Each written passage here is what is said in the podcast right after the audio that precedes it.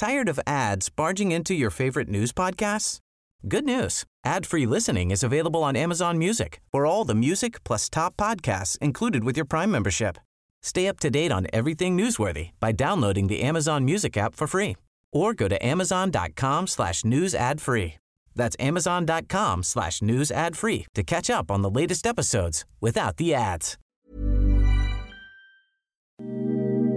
Ahora al aire, a la una, con Salvador García Soto. Un encuentro del diario que piensa joven con el análisis y la crítica. A la una, con Salvador García Soto. Lo están viendo, lo están viendo todos en vivo. Vea, vea, vea, vea. Corran, corran, corran, protéjanse, protéjanse. Para atrás, para atrás, para atrás, para atrás,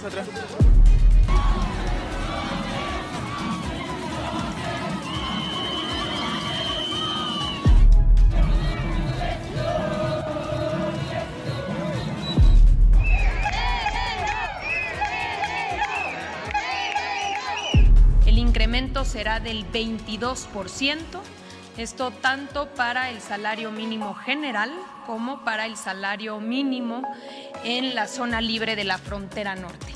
Gracias, jóvenes, ánimo. ¿Va para el Zócalo? No, ya no alcanzamos, son las 4.25. ¿En el metro? ¿En me- ¿O en bici? No, está cerrado. Pueblo de México, gracias de todo corazón. ¡Que viva México! ¡Viva México! ¡Viva México!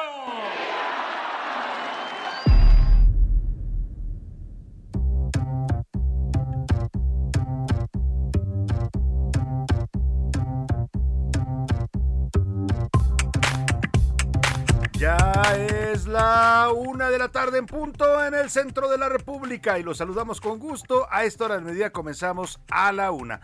Vamos por una una hora y dos horas. Vamos por la primera hora arrancando este espacio informativo en este jueves 2 de diciembre de 2021. Los saludo con gusto. Le doy la bienvenida a este espacio en una temperatura agradable acá en la capital del país, 21 grados centígrados. Y vamos a tener mucha información en este jueves, muchos temas para estar comentando con usted, para estarle acompañando en esta parte de su día. Ya sabe que siempre nos proponemos no solo informarle, no solo estar hablando aquí eh, como merolicos dándole noticias, sino también ser parte de su día a día, ser parte de sus actividades, que usted se informe con nosotros, pero también que pase un buen rato. Siempre nos proponemos eso y esperemos estarlo logrando. Vamos a tener muchos temas importantes en este jueves, pero antes quiero desearle que este día, este jueves, que ya es el segundo día del mes de diciembre, pues vaya marchando bien para usted hasta esta hora del día, que le vaya saliendo todas las cosas que usted se ha propuesto para este jueves.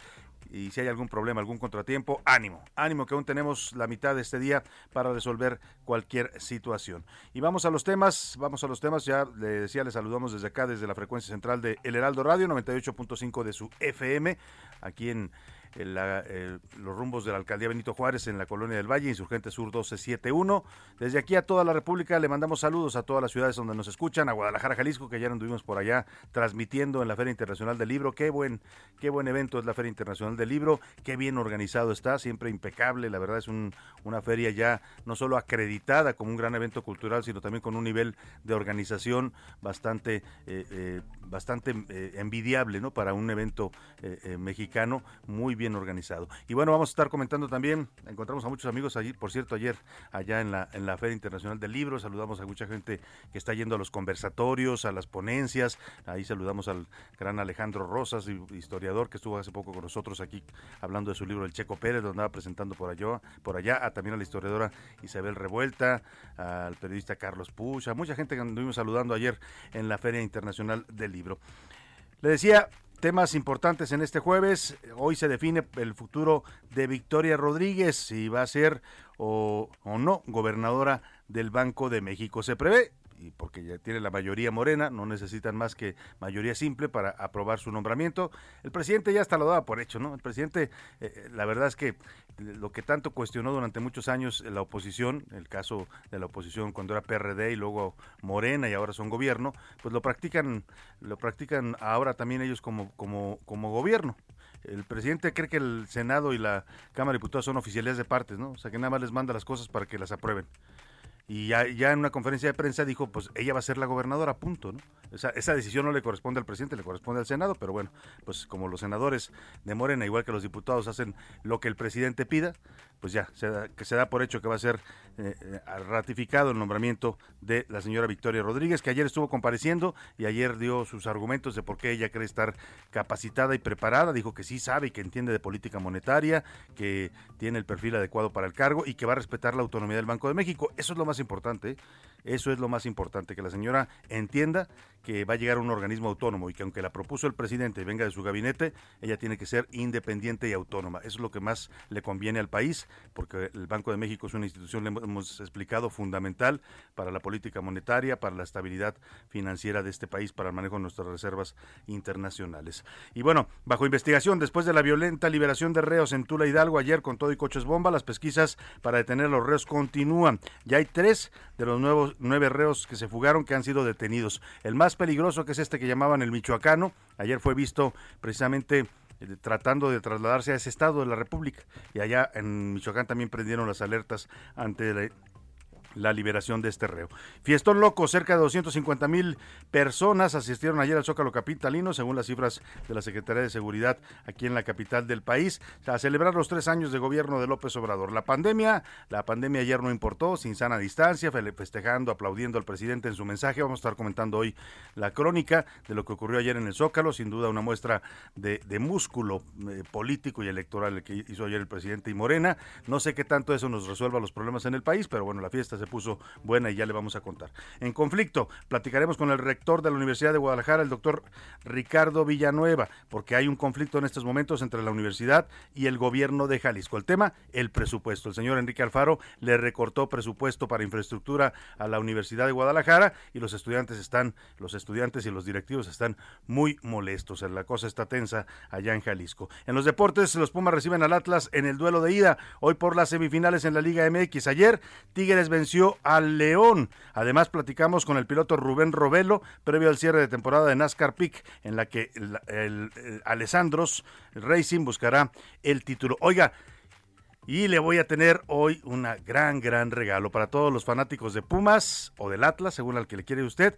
Hoy le voy a tener cuatro pases dobles para que se vaya usted a ver el partido hoy a Ciudad Universitaria, cortesía de nuestra querida Universidad Nacional Autónoma de México, que nos mandó por ahí unos boletitos para regalar al público. En un momento más le voy a decir cuál va a ser la mecánica para que usted se lleve estos boletos. Vamos a dar unos, ¿qué les parece? Eh, son cuatro dobles, vamos a dar dos por Twitter y dos por teléfono. Pero en un momento más aquí Priscila Reyes y José Luis Sánchez me van a ayudar a hacer la dinámica para regalar estos boletos para irse hoy al estadio de Ciudad Universitaria a ver el Atlas Puma semifinal del fútbol mexicano. Y vámonos, vámonos si le parece al resumen de noticias, pero antes, antes del resumen, le hago las preguntas de este día para que usted como siempre lo hace, participe y debata con nosotros y haga este programa que es suyo. Esta es la opinión de hoy. A ver, ahí le va el primer tema que le tengo para este jueves. A partir de hoy comienza el cuarto año del gobierno, de este gobierno, la segunda mitad del sexenio.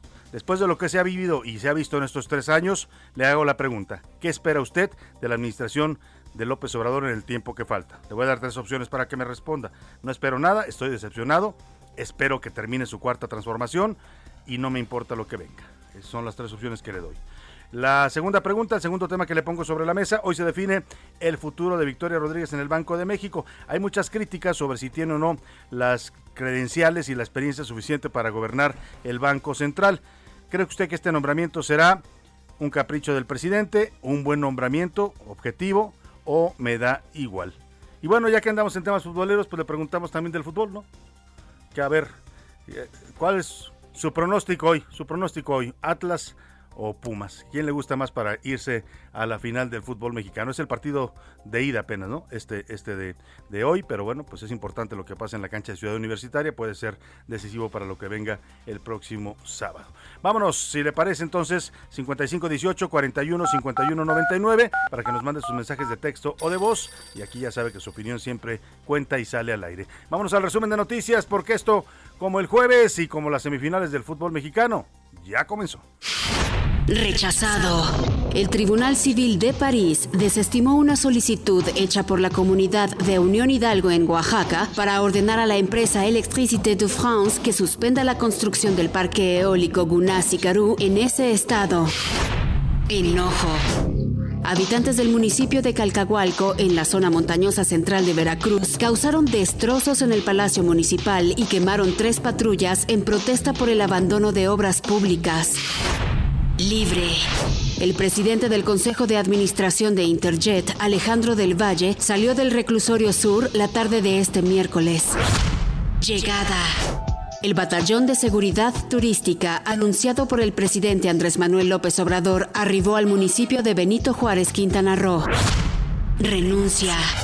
El Papa Francisco aceptó la renuncia del arzobispo de París, Michel Petit, tras admitir que en 2012 mantuvo una relación ambigua con una mujer. Una de la tarde con 10 minutos. Estaba escuchando esta, esta última nota que nos daba en el resumen Priscila Reyes sobre esta renuncia de este eh, clérigo de la Iglesia Católica que pues admitió haber tenido una relación ambigua, así la llamó, con una mujer, eh, lo, que, lo cual constituye pues una falta al celibato al que están obligados los eh, ministros de la Iglesia Católica y por lo tanto renunció. Y, te retomo esto porque le quiero leer una frase que de verdad creo que vale la pena ser leída. Es una frase precisamente del Papa Francisco, ahora que lo mencionábamos en el resumen. Ayer subió una frase muy bella sobre, sobre el amor, sobre lo que debe ser el amor en las relaciones en las relaciones humanas, sobre todo en las relaciones como el matrimonio, ¿no? Que a veces con los años pues eh, se vuelve complicado mantener este pues este amor, este enamoramiento, viva pues la llama del amor. Y lo que dice el Papa es bastante, una reflexión bastante interesante sobre ese tema. Dice el Papa Francisco, a menudo cuesta pasar de la lógica del enamoramiento a la del amor maduro. Amar no es pretender que el otro o la vida correspondan a nuestra imaginación, sino elegir con plena libertad, asumirnos la responsabilidad de la vida tal y como se nos ofrece. Qué bella frase, me gustó mucho, porque define bien lo que son las relaciones eh, de amor, ya un amor más maduro, un amor quizás que ya no es el enamoramiento, la pasión, porque eso eso se acaba, eso es una reacción química, no se acaba, pero va evolucionando, pues, en otras formas de amor y de cariño. Bueno, ahí está. Te quería empezar con esta, esta frase y vámonos ahora a la noticia. La Comisión de Hacienda del Senado ya ratificó a Victoria Rodríguez como integrante de la Junta de Gobierno del Banco de México. Se impuso, por supuesto, la mayoría de Morena, a pesar de las críticas de la oposición que cuestionó que la señora Rodríguez no cumple los requisitos para ser gobernadora del Banjico. Ahora, el nombramiento del presidente López Obrador será ratificado en el Pleno, donde se prevé, pues también que sea casi un asunto de trámite y que otra vez Morena no escuche a la oposición. Adrián Arias, reportero, cuéntanos cómo va este este proceso para que la señora Victoria Rodríguez se convierta en gobernadora del Banco de México. Buenas tardes, Adrián. Buenas tardes, Salvador, a ti y a todo el auditorio. Pues esta mañana hubo reunión en la Comisión de eh, Hacienda y Crédito Público en el Senado y con 14 votos a favor y 6 en contra, los legisladores aprobaron el dictamen para la incorporación de la candidata al órgano máximo de gobierno del, Banco Central. Eh, con esto, pues Victoria Rodríguez Ceja avanza eh, en, pues, en, su intención como aspirante, primero de integrarse a la Junta de Gobierno, que es lo que se eh, aprobó hoy eh, por la Comisión de Hacienda, y el dictamen pasa a el Pleno del Senado para que el Pleno ya discuta su nombramiento como pues titular del Banco de México. entonces, pues bueno, la decisión se tomó dentro de una sesión en donde los partidos de oposición volvieron a cuestionar el perfil de la candidata porque pues consideran que no cumple con el perfil suficiente en términos de conocimientos de política monetaria. Y pues bueno eh, ahí hubo algunas discusiones. Tuvimos a la eh, senadora priista Claudia Edith Naya que eh, responsabilizó a, a, Morena de poner en riesgo la estabilidad macroeconómica del país por querer cumplir berrinches y apartarse cada vez más de la ley no en tanto pues la senadora Rocío Adriana Abreu de Morena defendió el nombramiento de la candidata y pues considera que es un logro que una mujer esté eh, ocupando un cargo o estuviera ocupando un cargo que generalmente está destinado para los hombres. Se espera que dentro de, eh, en breve, eh, suba el tema al Senado, no hay una fecha establecida ni, ni se se dio un, un momento establecido para que suba al Senado, pero lo que se espera es que si no es hoy en la, en la sesión, pues podría ser en los próximos días, pero es, prácticamente ya está planchado y pasaría sin contratiempo, Salvador. Claro, pues vamos a estar muy pendientes, Adrián Arias, y se resuelve hoy finalmente. Al final, pues eh, Morena tiene los votos suficientes para sacarlo, lo hagan hoy, como dices, o lo hagan en los próximos días. Yo creo que tiene que ser hoy, o si, porque ya prácticamente están eh, también contra el tiempo en este tema. Pero bueno, vamos a estar muy pendientes de lo que se decida ahí en el Senado de la República. Por lo pronto ya nos reseñas bien el debate que se suscitó hoy en, en la sesión de comisiones donde ya fue ratificada la señora Victoria Rodríguez. Te agradezco mucho el reporte, Adrián. Buena tarde. A la orden, Salvador, muy buenas tardes. Vamos a escuchar parte de este debate que nos narraba Adrián Arias, el senador del PRI, del PRI Carlos Ramírez Marín, Jorge Carlos Ramírez Marín, yucateco yucateco por cierto, eh, pues eh, cuestionó esto y, decía Adrián esto, que Morena se defendió o defendió a Victoria Rodríguez diciendo, es que es una mujer y es muy importante que va por primera vez una mujer a ocupar eh, el, cargo de Banco de México. También este argumento lo vendió el presidente cuando la presentó. Y mire, el argumento de género es muy bueno. Yo particularmente, y aquí usted me escucha todos los días, soy defensor y, y me gusta que las mujeres estén avanzando en puestos que antes les estaban vedados, en en, la administración pública, en las empresas, en, en la vida cotidiana, en, en, todo, ¿no? Aquí mismo en el periodismo. La verdad es que yo siempre apoyo eso. Pero hay cosas, ahí hay cargo y hay momentos en los que no tiene que ser solo por el género, ¿no? O sea, no porque es mujer va a ser una buena candidata o una buena gobernadora del Banco de México. Hay, hay, hay cargos que son tan especializados y tan delicados, y es el caso del, de, de quien gobierna el Banco de México, eh, pues que debiera, no, no debiera ser solo el tema de género lo que pesa, sino más bien si la persona que se está proponiendo, sea hombre o mujer, tiene la capacidad suficiente, la experiencia, las cartas credenciales, como dicen. Precisamente eso fue lo que cuestionó hoy el senador priista Jorge Carlos Ramírez Marín sobre el nombramiento de Victoria Rodríguez. Peralta, si el espíritu es solo nombrarla miembro, porque no reúne los requisitos completos, porque no tiene los cinco años, entonces tenemos que poner objetivamente en qué calidad dando y ratificando como miembro de la Junta. Objetivamente, no es subjetivo. Esto está basado en lo que está escrito en la ley, no en algo que estamos suponiendo. No es una interpretación, es una afirmación. Muchas gracias. A lo que se refería el senador Ramírez Marín es que eh, la ley dice que quien sea nombrado para la Junta de Gobierno del Banco de México y eh, específicamente para ser gobernador debe tener un mínimo de cinco años de experiencia en temas de política monetaria. La ley así lo dice. Ayer la señora Victoria eh, eh, Rodríguez decía en su eh, comparecencia precisamente ante los senadores que sí tenía la experiencia, que por, porque daba una serie de explicaciones ahí muy rebuscadas, porque como ella ha manejado el presupuesto desde la subsecretaría de egresos, entonces el presupuesto está muy ligado a la política monetaria, entonces el manejo de los dineros, y entonces hacía una serie de conjeturas para decir sí sé de política monetaria, pero no tiene un cargo lo que dice la ley es debe haber ocupado un cargo o haber una posición en la que tenga directamente eh, experiencia en el manejo de la política monetaria. Es lo que cuestionaban en la oposición, que no necesariamente Victoria Rodríguez cumple con este requisito. Tampoco lo cumplía Arturo Herrera, ¿eh? Tampoco tenía esos cinco años de experiencia y aún así lo iban a nombrar. Hay quienes dicen, bueno, sí, Arturo Herrera nunca le objetaron esto y ahora a esta, eh, porque es mujer, se lo están objetando. Pero bueno, ahí está todo el debate que se está dando en el Senado de la República, aquí se lo transmitimos. Sí. Y vámonos ahora a, a lo que dijo el presidente hoy precisamente eh, en la conferencia mañanera, anunció que Juan Pablo de Botton será el nuevo subsecretario de egresos en la Secretaría de Hacienda, quien va a sustituir precisamente a Victoria Rodríguez. Le decía, el presidente ya da por hecho que Victoria Rodríguez va a ser gobernadora, ¿eh? por eso, porque en la mentalidad del presidente, el Senado no es un poder, eh, no es un poder aparte del Estado mexicano, es una extensión de su gobierno. O sea, a los senadores y a los diputados él los ve como si fueran sus empleados, pues para que me entiendan, ¿no? No los ve como, como sus pares, porque en realidad esos son. Un diputado y un senador están al, al nivel del presidente, porque son, representan a un poder del Estado mexicano. En un país, en una democracia donde la división de poderes que marca la Constitución fuera real, el presidente no tendría que dar por hecho, antes de que se apruebe, porque ya lo he dicho varias veces públicamente. O sea, lo que hace el presidente es decir, a ver, ahí me obedecen y punto, ¿no? Porque hoy dice ya, ya nombró al sustituto de la señora, a la señora todavía no la nombran, todavía no la votan en el Senado y él ya está nombrando un sustituto.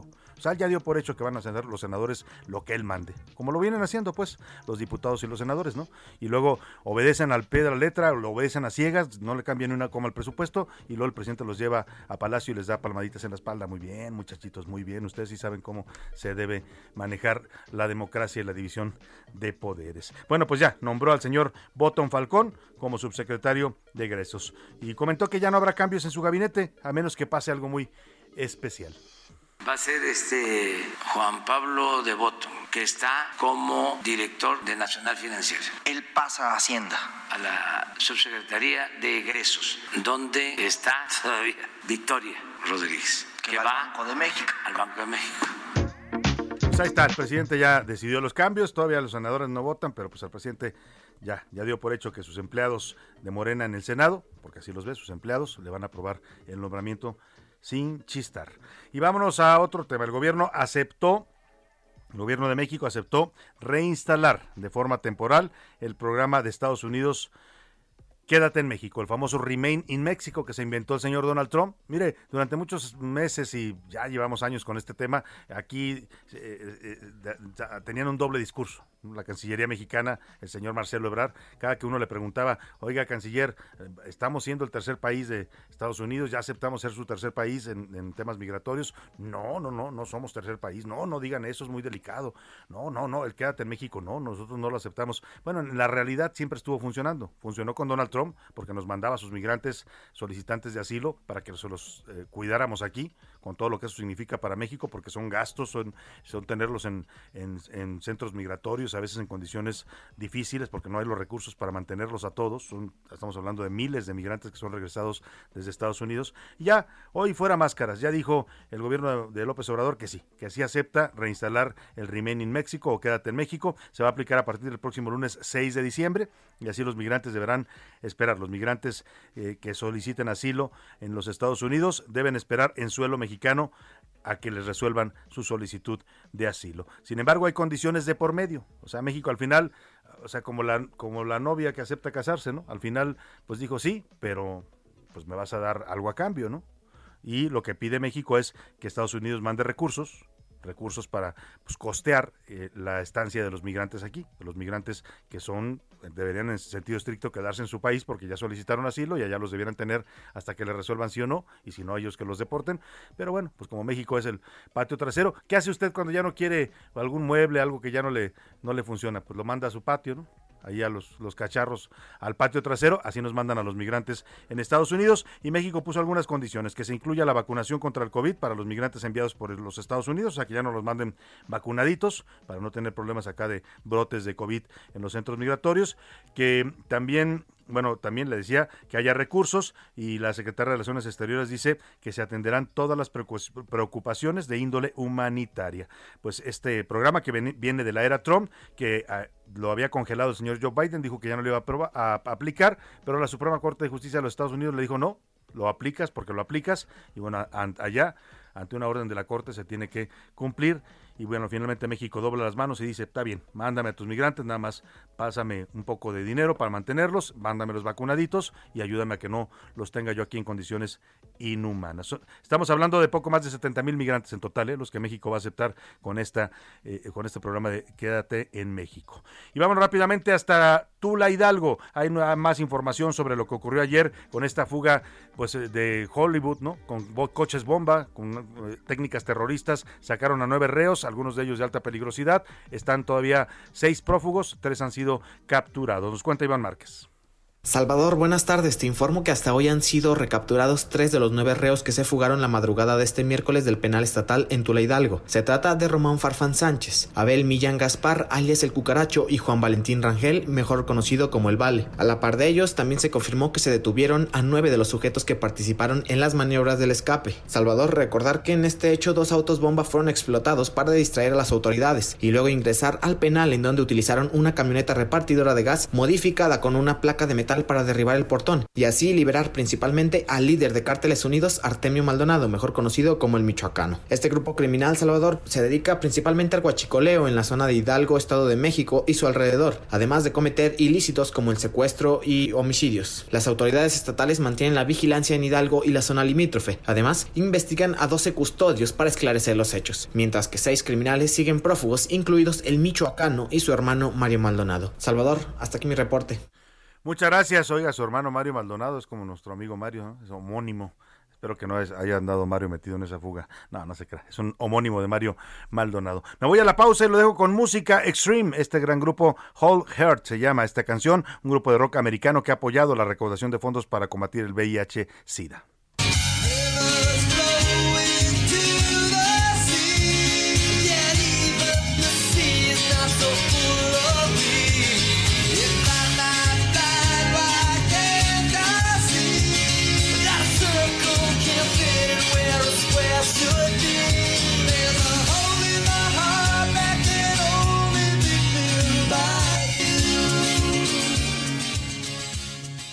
Escuchas a la una con Salvador García Soto.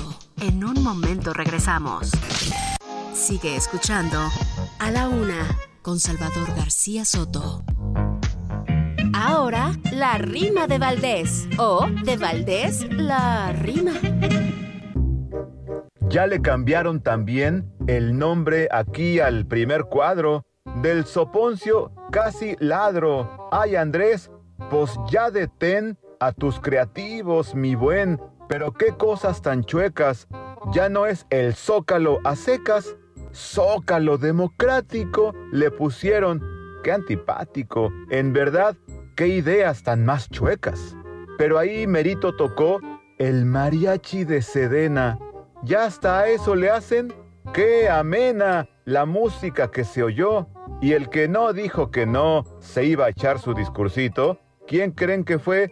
El Andresito, que en su AMLOFest muy de él, como siempre, fue muy fiel a su clásico chorito. Nada nuevo bajo el sol y bajo la sombra en la plancha, y el señor, pues a sus anchas, con su choro mareador. Pues así es este señor, que pidió continuidad para que quien lo reemplace sea morena y no se pase al lado oscuro, ¿verdad? Pero qué barbaridad. Thank you.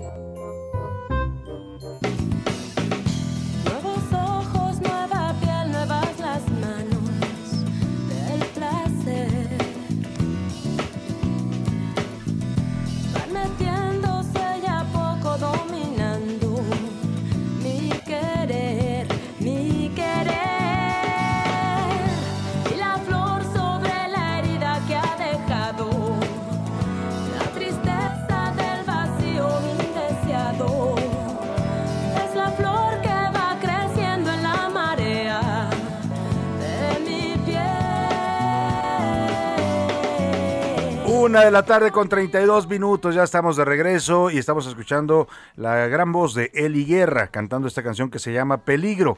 Estuvo Eli Guerra en un concierto con otros grupos mexicanos en 2016 para apoyar la lucha contra el VIH-Sida en México. Se ofrecieron pruebas gratuitas a los interesados, por eso estamos escuchando. Esta semana la hemos dedicado musicalmente a, esta, a esta pandemia del VIH-Sida, la otra pandemia, nos decía ayer el especialista que consultábamos. Hay que seguir conscientes de que el virus del VIH, de inmunodeficiencia humana, sigue entre nosotros y hay que cuidarnos, hay que ser responsables eh, para no contraer esta enfermedad. Y sigue siendo una pandemia mundial.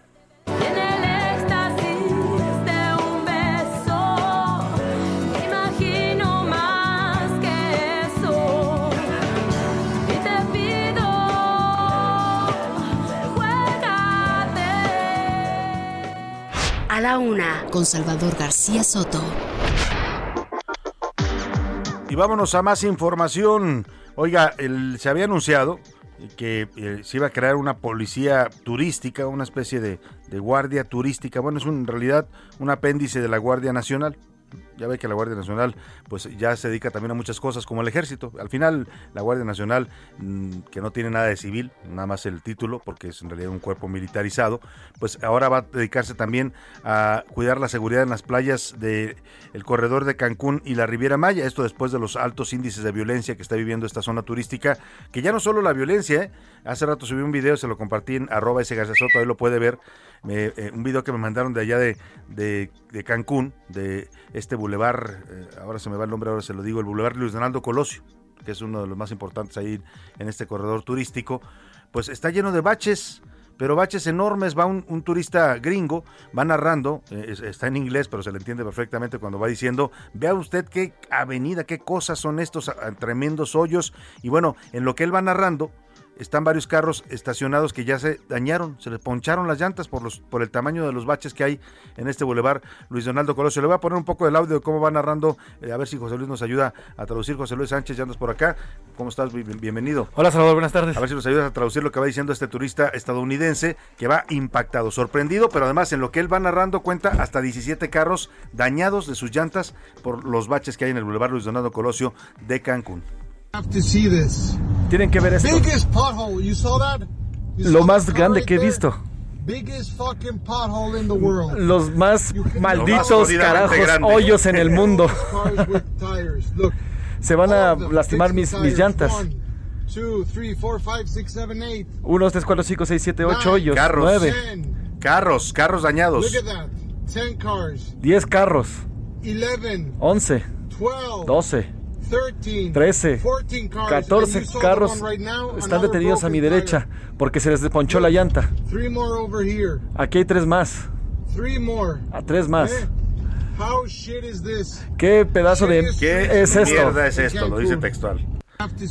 O sea, que ver lo está diciendo un turista, José Sí, Luis, sí, sí. por el tamaño de los baches que, que va pasando él mismo en su auto y va viendo cómo 17 autos cuenta dañados por los baches. Y mire, por eso le decía, no solo es la violencia, qué bueno que van a mandar ya a la Guardia Nacional a tratar de calmar la violencia allá en Cancún y la Riviera Maya, pues ahora que de pasa dar regla en los baches, oiga, es el principal destino turístico de México, de ahí depende nuestra mayor fuente de divisas en cuanto al turismo. Y lo tienen hecho no solo una porquería esta calle que va narrando este turista, sino además la tema de la seguridad que se les ha salido de control. Bueno, pues en la nota que le comento es esa, 1415 uniformados de la Guardia Nacional y de la Secretaría de la Defensa ya llegaron este miércoles a Quintana Roo, es el batallón de seguridad turística, así lo denominaron, que había anunciado el presidente López Obrador, va a estar eh, patrullando y vigilando Cancún, Playa del Carmen y Tulum. Vamos hasta allá, hasta la Riviera Maya y a Cancún con nuestro corresponsal Alejandro Castro que nos da los detalles. Alejandro, te saludo, buenas tardes. Salvador, te saludo con gusto, pues te comento que 1.415 uniformados de la Guardia Nacional y de la Secretaría de la Defensa Nacional arribaron este miércoles a Quintana Roo para sumarse a las tareas de seguridad en las zonas turísticas. Se trata del Batallón de Seguridad Turística anunciado por el presidente de la República, Andrés Manuel López Obrador, el pasado 17 de noviembre durante su conferencia matutina realizada en Cancún. Este batallón estará distribuido entre Cancún, Playa del Carmen y Tulum, las principales ciudades receptoras de turistas. El fortalecimiento de la seguridad enfocada al turismo llega luego de dos episodios violentos que dieron la vuelta al mundo. El ataque armado al bar La Malquerida en Tulum y el asesinato de dos sujetos en las inmediaciones del Hotel Hyatt Ziva en Bahía Petempich, Puerto Morelos. El personal de las Fuerzas Armadas arribó a las instalaciones de la décima brigada de la Policía Militar ubicada en la zona continental de Isla Mujeres. Posteriormente realizaron un recorrido a bordo de más de 100 vehículos por las principales avenidas de Cancún. Es la información que tenemos desde Quintana Roo. Bueno, muchas gracias Alejandro Castro. Pues ahí está, llegaron ya los guardias nacionales en su versión policía turística. Vamos a ver si eso logra bajar los niveles de violencia eh, y de balaceras que ya había en las playas de eh, Cancún y la Riviera Maya. Bueno, pues vamos a estar muy pendientes. Ojalá y no solo vayan a cuidar a los turistas, eh, también a los habitantes de Benito Juárez, que es el municipio donde se ubica Quintana Roo, Solidaridad, que es donde se ubica Playa del Carmen y todo este corredor turístico importante, porque bueno, pues también ellos viven esta violencia, no solo los que andan paseando de otros países. Vamos a precisamente lo que ocurrió ayer. Mire, de estos temas no dijo mucho el presidente en el tema de seguridad, eh, su informe de ayer, así lo llamaron el- al, fiestón loco, así también lo, lo, llamaron algunos medios. Bueno, la fiesta que se organizó en el Zócalo para celebrar los tres años del gobierno de López Obrador. Fue una fiesta en toda la extensión de la palabra, ¿eh? un Zócalo lleno, a reventar, eh, sin medidas sanitarias, muchos sin cubreboca, sin sana distancia. El presidente feliz, pletórico, se veía el presidente dando su mensaje a, al, aire libre, eh, ¿no? en un templete instalado donde estaba su esposa y algunos colaboradores cercanos, y desde ahí eh, la multitud lo ovacionaba, ¿no?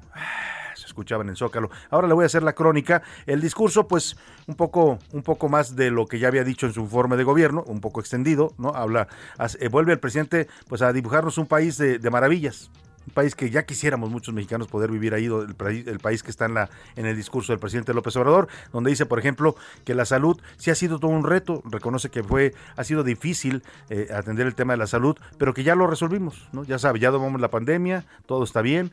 Eh, y todos estos temas que maneja el presidente. Le hago la crónica de lo que ocurrió ayer y ahora le pongo algunos de los mensajes que dio el presidente en su discurso. Francisco es seguidor del presidente desde el 2000. Virginia, Fausto y sus tres nietos llegaron con tortas y banquito en mano al Zócalo. Ahí estaba Alicia, de 85 años, y que en silla de ruedas viajó desde Morelia.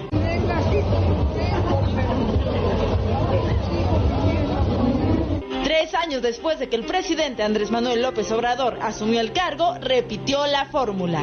Celebró la mitad del sexenio con una asamblea multitudinaria en la Plaza de la Constitución del Zócalo Capitalino.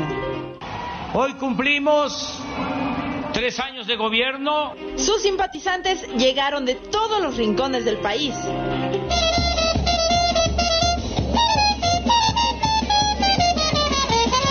Los de Tultepec, en el Estado de México, con su clásico torito. De Cuilapa Guerrero, en Oaxaca, con trajes típicos. Se trasladaron de Hidalgo, el Estado de México, San Luis Potosí, Sonora, Sinaloa, Veracruz y Morelos. Bueno, nos hicimos siete horas para llegar para acá. Este, salimos ayer en la, noche y llegamos hoy en la madrugada. Las 5 de la tarde escucharon los primeros resultados de los 36 meses de gestión presidencial. Según el gobierno capitalino, alrededor de 250 mil personas asistieron al evento. De su gabinete, menos de 5 traían cubrebocas. Con información de Gloria Piña y Jessica Moguel. Bueno, pues ahí está esta crónica de lo ocurrido ayer en el Zócalo. Le voy a poner más adelante algunas frases del discurso del presidente López Obrador, pero antes, mire, mientras acá eh, la manifestación era para celebrar los tres años de gobierno de López Obrador en el Zócalo, más de 200 mil personas, esa es la cifra oficial que dio el, la Secretaría de Seguridad Ciudadana aquí en la Ciudad de México. En Guadalajara también hubo una movilización importante, ayer se la reportamos, ayer transmitimos desde la Feria Internacional del Libro, cerca de 20 mil personas entre alumnos, académicos e integrantes del sindicato de la Universidad de Guadalajara se manifestaron en la Plaza de la Liberación eh, para exigir un presupuesto justo para la universidad, también para defender la autonomía universitaria. El reclamo directo es para el gobernador Enrique Alfaro, que se ha propuesto quitarle a la Universidad de Guadalajara parte de su presupuesto de 140 millones que por ley le debiera dar en este ejercicio fiscal de 2021. Para hablar de este tema, tengo el gusto de saludar en la línea telefónica al rector de la Universidad de Guadalajara, Ricardo Villanueva. ¿Cómo está, rector? Qué gusto saludarlo. Buenas tardes. Lamentando que ayer no pude estar contigo presencialmente, me hubiera encantado saludarte aquí en la Feria del Libro, eh, eh, eh, con el, todo el equipo de Heraldo Radio, pero bueno, efectivamente esa manifestación que tuvimos que hacer el día de ayer me impidió eh, eh, estar contigo presencial, pero qué bueno que hoy puedo estar con no, todos. Muchas gracias, rector. Sí, nos quedamos ahí esperándolo, queremos tener el, el pulso en ese momento de lo que está viviendo en este momento la Universidad de Guadalajara, que además pues se organiza también este evento extraordinario de la Feria Internacional del Libro. Pero platíquenos, rector, hay, hay tensión en estos momentos entre la universidad y el gobernador Alfaro. ¿Cuál es el tema de fondo? ¿Por qué el gobierno de Enrique Alfaro quiere despojar a la universidad de estos recursos? Bueno, la verdad es que Yo eh, al inicio, hace unos meses que empezó este atropello donde el gobernador decide quitarnos 140 millones de pesos que nos asignó el Congreso, por lo tanto de manera totalmente ilegal, pues eso es romper la división de poderes. El día que el Ejecutivo pueda eh, libremente mover una partida que aprobó el Congreso, pues se acabó la división de poderes en este Estado y en este país. Y empezó... Eh, eh, las diferencias nosotros creemos eh, perdón es, es, hipótesis porque no podemos eh, nunca podemos hemos podido aclararla el, el regreso a clases eh, que él comprometió con el presidente de la República para Jalisco en una época donde los contagios estaban altísimos en el sector de 15 a 18 años que es el, el, los alumnos de la universidad y nosotros decidimos que no podíamos regresar que sí estaba bien que regresara la educación básica pero no la media superior y la superior.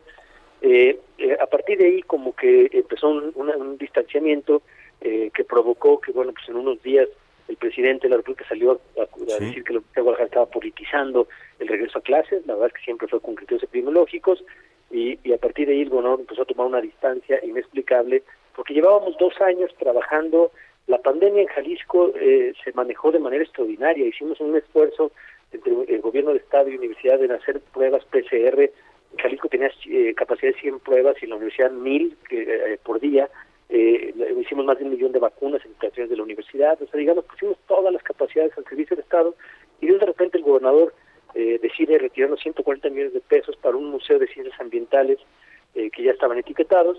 Y bueno, al día de ayer en la noche, en un albazo, como en las peores épocas oscuras de este país, en la madrugada, para que no haya medios, para que nadie se entere, eh, el Congreso del Estado decide aprobar el presupuesto del siguiente año, cuando todavía ni siquiera había acabado la glosa, o sea, todavía los secretarios de Estado estaban yendo al, Congreso a rendir cuentas, y que después de la revisión de cuentas es cuando los diputados pueden asignar el próximo presupuesto, pues decidieron adelantar todo y lo único que le pedían a todas las fracciones de los distintos partidos eh, de- desde Casa Jalisco era ni un peso más para la Universidad de Guadalajara. O sea, no solo nos quitó 140 millones de pesos, sino que ahora nos castigan con el presupuesto para el siguiente año. Entonces, pues por eso ayer salimos a marchar. Salvador. Sin duda alguna. Ahora, no es la primera vez que salen a marchar, ya van por lo menos 30 manifestaciones, según eh, un recuento que vimos ahí en los medios locales, desde que empezó este, este conflicto eh, por el presupuesto. ¿Hacia dónde va esto, gobernador? Le pregunto porque pues ayer se veía a la comunidad estudiantil, a la comunidad universitaria molesta por este tema. Eh, Alfaro también ha respondido de manera un poco soberbia, diciendo que no, no, no habrá estos recursos. ¿Hasta dónde va a llegar esto? No, bueno, hasta que se respete la autonomía y, y- y se respete la, la- la universidad. Yo lo he dicho, no, ha sido hasta grosero el gobernador, ¿no? Nos ha llamado a mí, me ha hecho un mandadero, mensajero, lacayo, este, un sinfín de adjetivos que verdaderamente yo le he dicho, no, orgullo, esto no es personal, digo, orgullo por esta universidad, yo me puedo tragar el que sea, pero autonomía y dignidad ni un milímetro. Entonces, ¿hasta dónde va a terminar esto? Hasta que el gobernador respete a la Universidad de Guadalajara. En ese momento se acaba, en el momento que nos regrese los 140 millones de pesos que ilegalmente nos quiere quitar, en el momento que nos dé ese presupuesto digno, que lo único que pedíamos era crecer lo mismo que Jalisco, Salvador. Sea, la universidad lo, lo que planteó para el siguiente año es Jalisco está creciendo el 10%, dame el 10%. No pide ni un mucho más que lo que Jalisco creció, me parece justo, ¿no? Entonces, acabar el día que el, go- que el gobernador, que Jalisco regrese la legalidad, que regrese la división de poderes, que se respete el Congreso, que el Congreso y el Ejecutivo nos respeten a nosotros, porque verdaderamente antes de eso pues es imposible. Pues llevamos efectivamente 31 marchas, ¿no? Una diaria, este juntamos 340 mil firmas eh, que, de cartas que le, de jaliscienses que le están diciendo al gobernador respeta la universidad y seguiremos. Eh, ayer yo ya propuse, Salvador, vamos a ir por el presupuesto constitucional. Cuando una eh, cuando el gobernador tiene mayoría en su Congreso y el Congreso funge como oficialidad de parte del Ejecutivo, no hay división de poderes, eh, lo que tenemos que buscar es el- un presupuesto constitucional. Entonces vamos a ir a una iniciativa popular para sugerir que ya en la Constitución de Jalisco quede plasmado el porcentaje que se le debe dar a su universidad, pues para que estos vaivenes que tienen los gobiernos, los gobernantes, pues no nos afecten a la educación superior del Estado. Usted decía hace un momento estas expresiones eh, desafortunadas que ha utilizado el gobernador Enrique Alfaro, llamándole usted mandadero, y eso evoca directamente pues a- a- al ex rector Raúl Padilla López. Y me llama la atención porque parece que eh, Alfaro estuviera alineado con esta línea que abrió el presidente López Obrador cuando también se lanzó a cuestionar a Raúl Padilla, a, a cuestionar a la universidad, aquella respuesta que ustedes le dieron desde el Consejo Universitario. ¿Está Alfaro de algún modo montado en, en este ataque a la Universidad de Guadalajara por, por alinearse con el presidente López Obrador? Bueno, sí es una posibilidad, Salvador, que se haya alineado en eso, porque antes de eso el gobernador nos pidió eh, en- en varias ocasiones eh, acompañarlo a la defensa de Jalisco ante la federación, ¿no? O sea, el, el gobernador Alfaro en sus primeros años se quejó muchísimo del trato injusto de la federación a Jalisco y la Universidad de Guadalajara estuvo al lado de él siempre. El rector Miguel Ángel Navarro lo acompañó a la rotonda de los Jaliscienses Ilustres con todos los sindicatos, cámaras empresariales a cerrar filas por Jalisco y ahí estuvo la universidad. Yo ya como rector estuve en el Hospicio Cabañas defendiendo el federalismo junto con otros gobernadores donde en vivo se transmitió de todo el país para pedirle al presidente de la República un trato digno para los estados y ahí estuvo la universidad.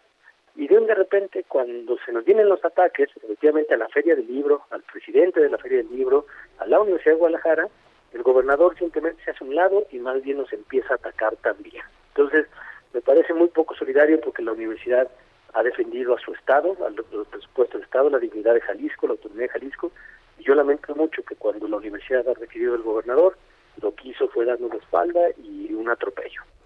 Ahora, eh, rector, estamos conversando con el rector de la Universidad de Guadalajara, Ricardo Villanueva. Cuando se dan este tipo de, de, duelos, porque al final es un duelo de fuerzas, de un juego de vencidas, no es la primera vez que ocurre en Jalisco, lo hemos visto también acá con la UNAM, con otras universidades, pues son, son temas que suelen terminar eh, eh, de manera difícil a veces. siempre se dice que las praderas, las universidades son praderas secas que se incendian muy fácilmente.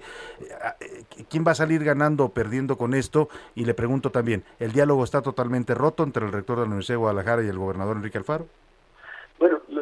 Que aquí va a ganar el que pierda menos, por eso es lo, lo, ilógico de este conflicto. Si después de, venimos de vivir una experiencia de enfrentar una pandemia de manera exitosa, que Jalisco ha sido un caso de éxito a nivel internacional, han hecho referencia de cómo la Universidad de pues me parece ilógico porque nadie va a ganar este conflicto. O sea, yo tampoco puedo tener la soberbia de decir, no, la universidad... Lo vamos a derrotar, no, tampoco. No, no, ni es nuestro objetivo. Ya con el presupuesto que nos están asignando en el siguiente año, no, no pierde el rector, no pierden los funcionarios, pierden los, alumnos que necesitan un aula. Yo lo he dicho muchas veces, Jalisco viene a su, a su, pico demográfico más alto. Los niños de 4 a 14 años, de 5 a 14 años, es el sector poblacional más grande. Tenemos un millón cuatrocientos mil niños de esa edad que en 10 años van a necesitar una butaca. Entonces, si no construimos más butacas de las que tenemos, y eso no es inflación, es demografía, eh, vamos a tener el mayor número de admitidos en la historia de Jalisco en 10 años. Bueno, eh, así se deben de resolver las cosas. Entonces, eh, ¿quién va a ganar? Nadie gana de este conflicto, Salvador. Y me dijiste otra pregunta que ya se me olvidó. Por el diálogo, le preguntaba si está ah. totalmente roto el diálogo. Bueno, de, mi parte no. Hoy en la mañana estuve en Casa Jalisco, en la mesa de salud, justo viendo la, nueva la nueva variante que está enfrentando el mundo, la variante que viene de Sudáfrica. ahí estuve, estuvo el gobernador, eh, porque la universidad pues está trabajando y enfrentando la pandemia indistintamente, no lo hacemos por el gobernador, lo hacemos por los jaliscienses. Entonces, yo hoy en la mañana estuve en Casa Jalisco, a dos lugares del gobernador, trabajando por los jaliscienses. ¿Se saludaron, se hablaron? Nos saludamos, nos hablamos, pero simplemente yo me dediqué a, eh, a poner los aportes que desde la universidad podemos hacer para la pandemia. Él no quiso abordar ningún otro tema, no hay problema, yo tampoco. Este, pero el día que él quiera lo vamos a platicar con todo gusto. Pues por lo pronto vamos a estar muy pendientes de esto porque es un tema de la mayor relevancia. Estamos hablando de la segunda universidad más importante de este país, la segunda universidad pública más grande y bueno, también de un estado de la República donde eh, la fuerza de esta universidad es total. O sea, la UDG no es solo una universidad de la capital, Guadalajara, es una universidad que está presente en todo el territorio jalisciense, tiene campus, tiene planteles, tiene facultades en todo el estado, así es que es un tema de la mayor relevancia. Estaremos en, muy pendientes, doctor Villanueva, y aquí aquí sabe, siempre los micrófonos siempre están abiertos para usted. Salvador, para mí es un gusto estar contigo y con todo tu auditorio y, qué gusto que hayas estado en la FIL y el próximo año espero que sea presencial esta entrevista. Ya lo, iremos a visitar de nuevo por allá. Muchas gracias, rector. Gracias. Muy buenas tardes. El rector de la Universidad de Guadalajara, pues están tensas las cosas, ¿eh? Allá escuchó usted si se saludaron hoy, se vieron en este evento en Casa Jalisco, pero ni una palabra del conflicto. Y bueno, 31 marchas ya 31 marchas y lo que dicen es vamos a seguir hasta que logremos el objetivo que es que se mantenga el presupuesto, que se le respete el presupuesto, porque al final lo que dice el rector es Enrique Alfaro se está mm, robando el presupuesto de la Universidad de Guadalajara que ya estaba aprobado por el Congreso y en eso tiene toda la razón. ¿eh? Si el presupuesto ya estaba aprobado, el gobernador no puede disponer de esos recursos, son recursos etiquetados y hacerlo pues es una violación flagrante a la constitución local y a la autonomía universitaria. Eso es lo que está de fondo en este tema. Vamos a ver si podemos platicarlo con el señor ah, eh, Alfaro, aunque han dado un poco un poco, eh, eh, ¿cómo se dice? Un poco pues, huyéndole a las entrevistas, lo hemos buscado, pero como que no quiere hablar últimamente mucho. Vamos a estar vamos a estar pendientes de este asunto. Vámonos por lo pronto a otro tema importante. Le platico sobre el aumento que ayer se dio al salario mínimo. Se lo informamos en el momento que estaba ocurriendo ayer. La Comisión Nacional de Salarios Mínimos anunció un incremento del 22% al salario mínimo para el 2022. Con este aumento, el salario mínimo diario subiría eh, de a 260 pesos con 34 centavos en el, la frontera norte y en el resto del país quedaría en 172 pesos con 87 centavos. Esto a partir del primero de enero. Importante, sí, sin duda, pero lástima que también pues eh, lo único que se hace es recuperar un poco la inflación tan fuerte que nos ha golpeado a todos los mexicanos. Estamos hablando de más del 7% ya en este último trimestre. Eh, va a cerrar el año todavía con un poco más arriba y bueno, pues eh, esto alcanza, pero no alcanza, no es suficiente para el golpe que nos dio primero la crisis del COVID, la crisis económica que nos, nos pegó tan fuerte en los ingresos de los mexicanos y ahora pues esta inflación que también está pues pues está pegándole y, afectando la capacidad adquisitiva de todos los niveles sociales en México. En este tema, la secretaria Luisa María Alcalde explicó que con el aumento se alcanza a recuperar 71% el salario mínimo. Le decía, no es todavía suficiente y que eh, equivale a poder comprar tres kilos y medio de tortillas más en comparación con el 2018. Así lo dijo la titular del trabajo. Este incremento va a beneficiar de manera directa a 6.3 millones de trabajadoras y trabajadores que ganan el salario mínimo. Por supuesto que también a millones de familias adicionales porque el incrementar los ingresos también se puede comprar más, se fortalece el poder de compra, entonces se puede comprar en los diferentes negocios, servicios y eso ayuda a fortalecer la economía local. Pues ahí está la secretaria de Trabajo hablando del aumento al mínimo. Priscila Reyes, vámonos a la pausa con música y despedimos la primera hora. Estos son los británicos de Def Leppard. Ellos también han recaudado fondos para la lucha contra el VIH-Sida. Esto es Pour Some Sugar on Me. Y regresamos con usted a la segunda hora de a la una.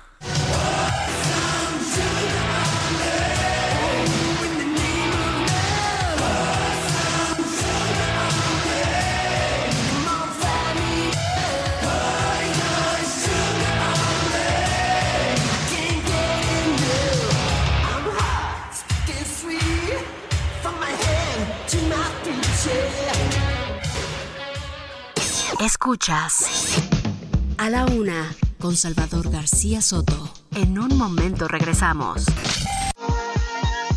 Ya estamos de vuelta con A la una con Salvador García Soto.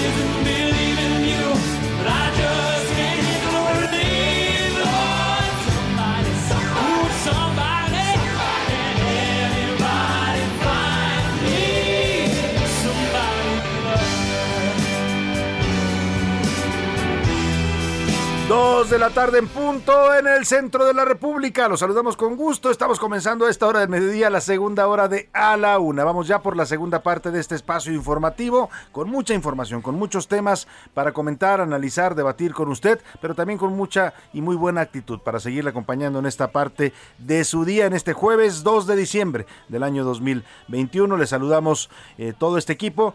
Vamos a tenerle todavía mucha más información en esta segunda hora. Gracias por continuar con nosotros si nos escucha desde la una, si recién se está sumando a esta transmisión, bienvenido, donde quiera que nos esté sintonizando, en cualquier ciudad de la República que nos escuche, le mandamos un afectuoso abrazo. Vamos, arrancamos la hora con esta extraordinaria versión eh, de esta canción Somebody to Love, un clásico de Queen. Lo canta George Michael, acompañado de Queen. Esta versión pertenece al concierto tributo que se le rindió a Freddie Mercury en 1992, en el que despidieron al cantante después de su muerte un año antes. Pero también, también aprovecharon para recaudar fondos para los esfuerzos contra el VIH-Sida y lo siguió haciendo el resto de su vida, señor George Michael, que también ya falleció lamentablemente, un extraordinario cantante también británico.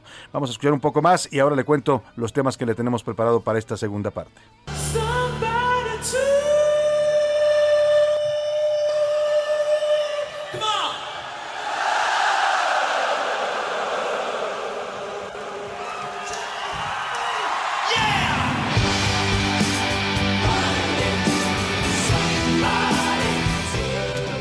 Ahí está el señor George Michael. No alcanzaba los agudos de, de Freddie Mercury, pero lo hacía bastante bien también. ¿eh? Tenía también una extraordinaria voz. Lamentablemente murió muy joven. ¿Qué tendría? 53, Priscila? 53 53 años. años. Muy joven, ¿no? Eh, todos los ochenteros lo recordamos con mucho cariño al señor Fre- George Michael y por supuesto a Freddie Mercury. Bueno, ya está aquí Priscila Reyes y José Luis Sánchez. Bienvenidos ambos. ¿Cómo están? Hola, muy bien, Salvador. Ahora sí estamos arañando el fin de semana, Ahora querido sí, ya Che. es Ya estoy como abuelita siempre con la misma frase, pero Ya, es que sucede. jueves ya, ya es jueves. La tía que huele a, a viernes. Y ayer, ayer nos echamos una buena carnita en su jugo en Guadalajara. Uh, sí, ¿eh? Oye, Me- deliciosa. Qué rica, ¿verdad? Me pidió, me pidió un buen amigo, Carlos Salmón, que usted lo conoce aquí, a veces colabora con nosotros, eh, analista, eh, que le traje unas tortas ahogadas, pero me viene un dilema ¿Cómo porque si traes tortas ahogadas tienes que traer la salsa. Claro. Y no te la dejen pasar en, Sí, en sí. el aeropuerto.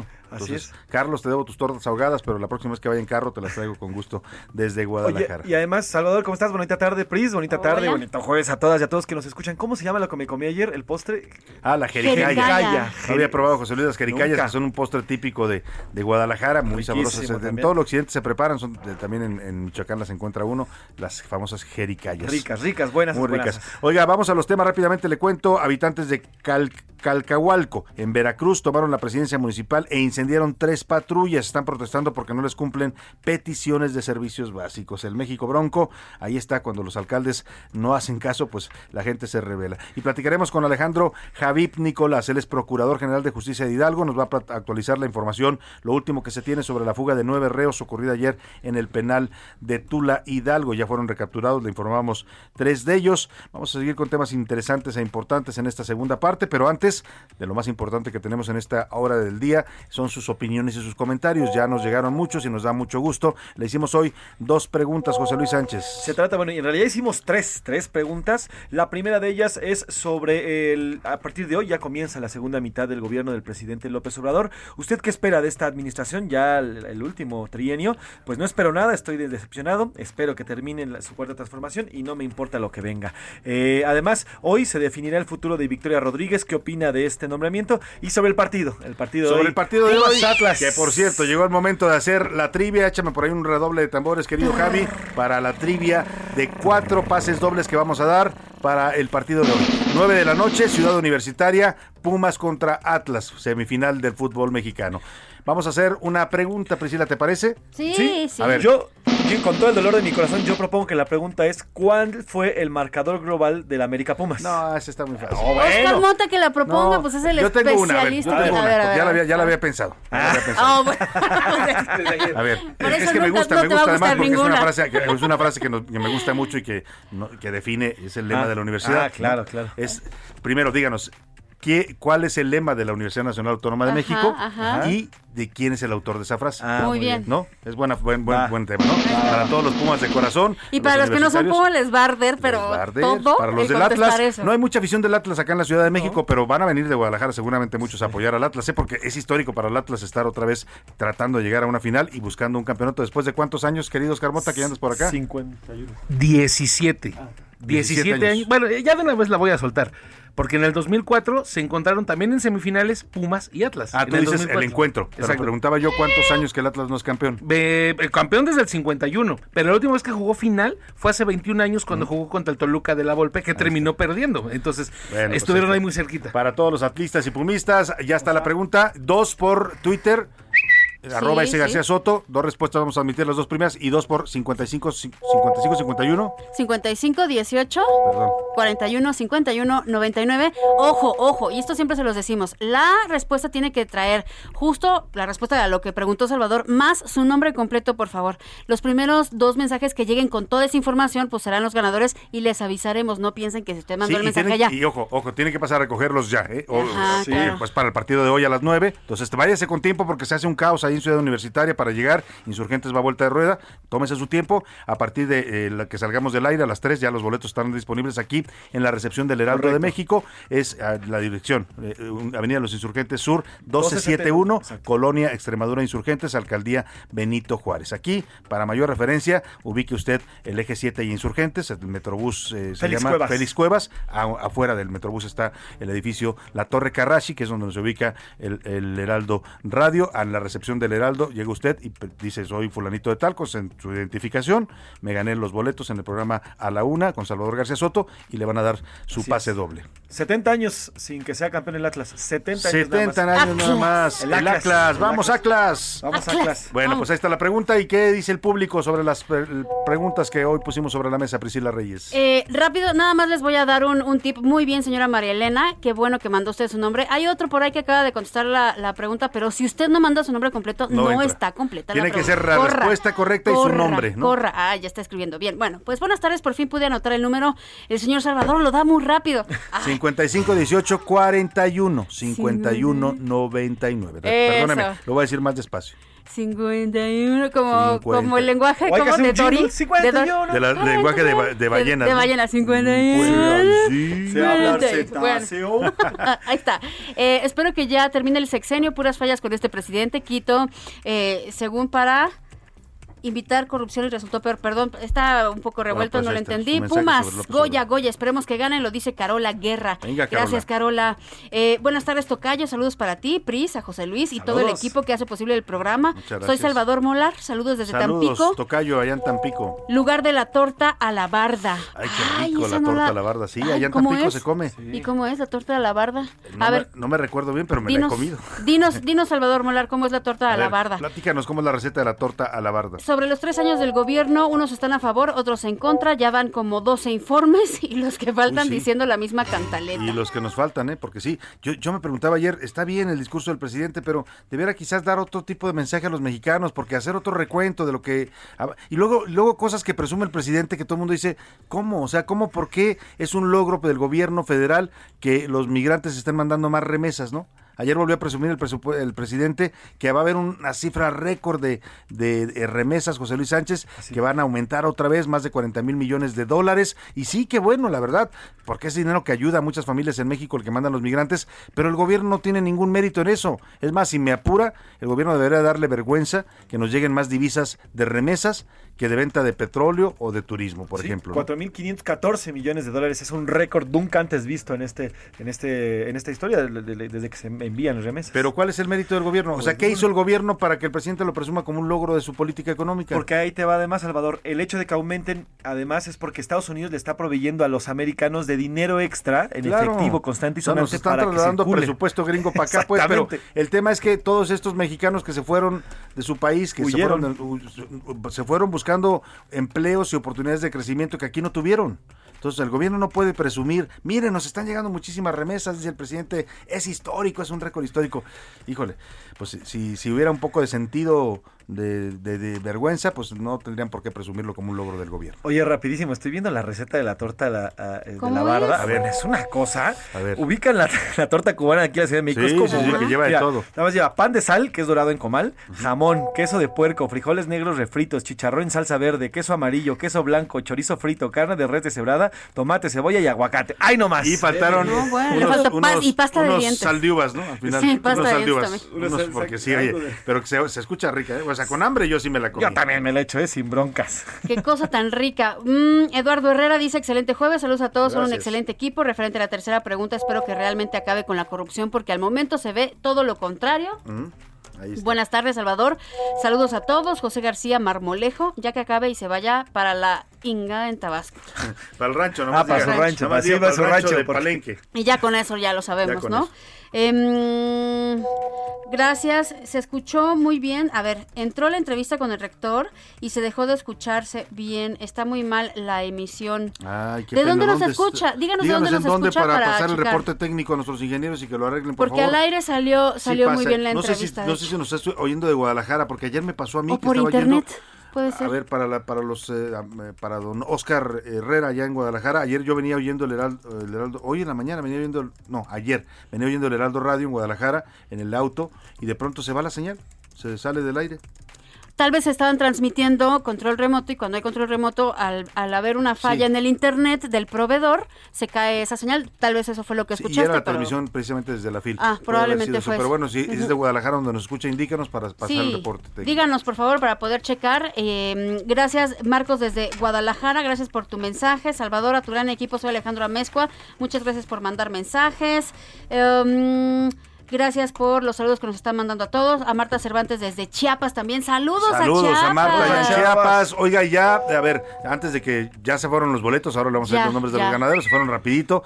Y quiero agradecer primero a la Universidad Nacional Autónoma de México que nos hizo llegar estos boletos para el público. Es una cortesía directa de la UNAM, de su área de comunicación social, así es que les agradecemos y les mandamos un afectuoso saludo a todos los profesionales que trabajan ahí en, en la Oficina de Comunicación Social de la Universidad Nacional Autónoma de México. Y bueno, ya está José Luis eh, preparando, va a subir un tweet con los, los boletos. Yo ya voy a decir los ganadores de, Ya, venga, de en- el teléfono.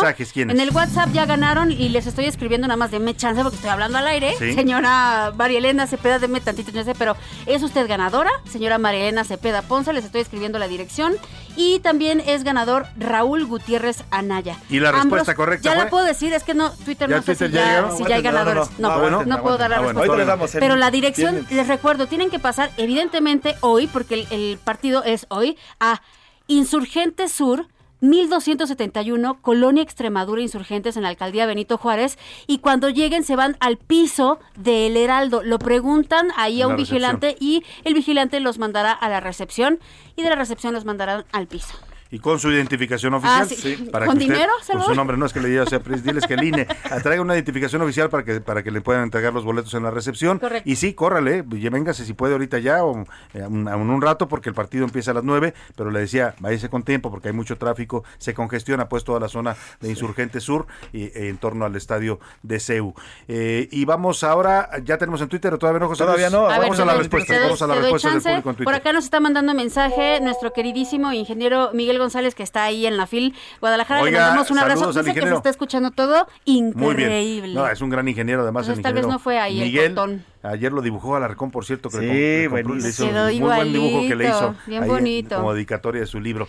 A ver, tenemos en Twitter, José Luis. Arroba S. García Soto sobre el tema de la segunda mitad del gobierno del presidente López Obrador. El 73.5% dice que eh, no espera nada de lo que está pasando y de lo que ocurrirá en el próximo trienio del presidente López Obrador. Mientras el 2.2% dice no me importa lo que haga y solamente el 15% dice va a concluir con esta cuarta transformación que tanto ha presumido. Pues ahí están las expectativas de la gente. Dice un dicho que, que no haya ilusos para que no haya decepcionados, ¿no? Así hay que ser realistas a veces con las cosas. Sí, el presidente ha hecho algunos cambios, algunos avances, pero también hay temas en donde no se ve avance y al contrario, hay temas como la salud pública, como el tema de la seguridad, eh, la economía, ahora complicada con el tema de la pandemia y lo que usted quiera, pero estamos retrocediendo en temas eh, importantes para el desarrollo y el bienestar de los mexicanos. Así es, sobre el tema justamente del partido entre, entre Pumas y Atlas, fíjate, el 50, son universitarios, ¿eh? 54.5% dice que los Pumas van a ganar, Eso. Ay, el venga, pues sí. 30.1% dice que Atlas va a ganar y el 15.4% dice que va a haber un, un empate aquí en la cancha